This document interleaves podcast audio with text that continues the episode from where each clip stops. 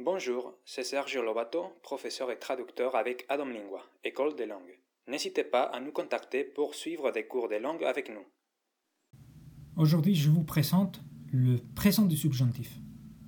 Le présent du subjonctif, il est très utilisé en espagnol, issu morphologiquement du présent de l'indicatif par simple inversion de terminaison. Il exprime un fait non encore réalisé au moment où l'on s'exprime. On va comparer deux actions et vous allez bien voir la différence.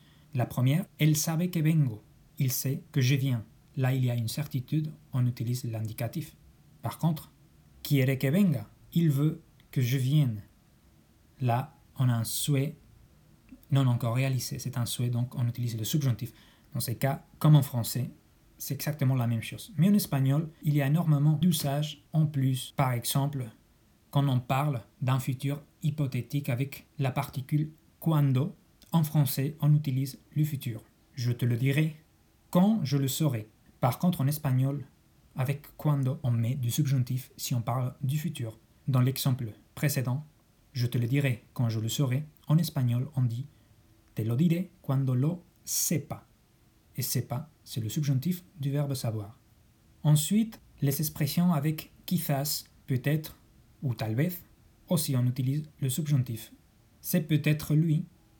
En français, on met de l'indicatif. En espagnol, quizás sea él. Sea est le subjonctif du verbe être.